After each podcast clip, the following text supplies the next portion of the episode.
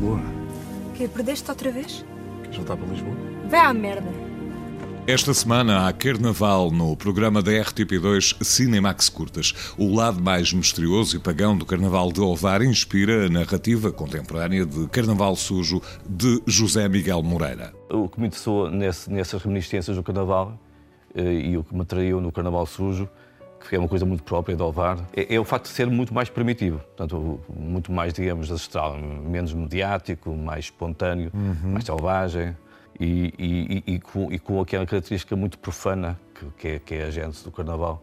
E, e- e por isso é que, digamos, a, a minha referência foi essa. Não é? Eu não quis, digamos, fazer uma recriação do Carnaval sujo. Viram alguma coisa?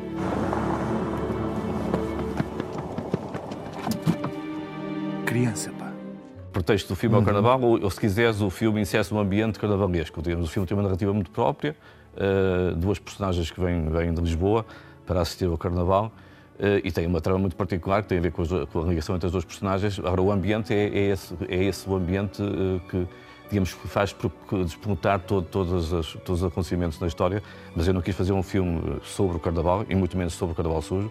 Eu queria dizer, criar um ambiente propício à narrativa. E esse ambiente vem do carnaval. Pedro Rodil e Inês Costa são os protagonistas de Carnaval Sujo. Nós tínhamos um projeto anterior a este que acabou por não, não surtir efeito, não conseguimos fazê-lo, foi adiado. E, e os dois atores para esse filme eram exatamente o Pedro, o Pedro Rodinho e a Inês Costa. Eh, Ficámos amigos ali assim, conhecíamos, ficámos amigos. E depois, como surgiu esta nova, esta, esta nova proposta, eles, por coincidência, enfim, adaptavam-se perfeitamente à- à- às personagens do filme.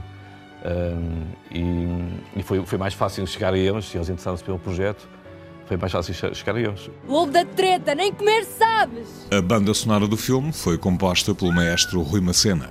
Quando comecei a fazer montagem, aliás, para me inspirar a fazer a montagem, eu fiz a montagem do filme, eu tenho o hábito de colocar uma, aquilo que a banda sonora ideal, digamos, não é? Muitas vezes é impossível de conseguir. E a banda sonora que eu coloquei na, na- na timeline foi a do a cena de amor do Vértigo, do, do Hitchcock, do, do Bertrand Herrmann. Herrmann.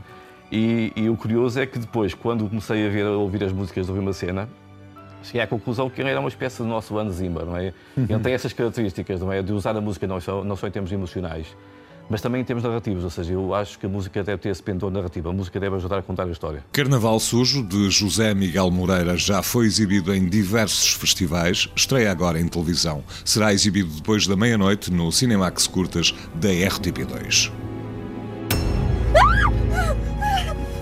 O que é foi, Inês?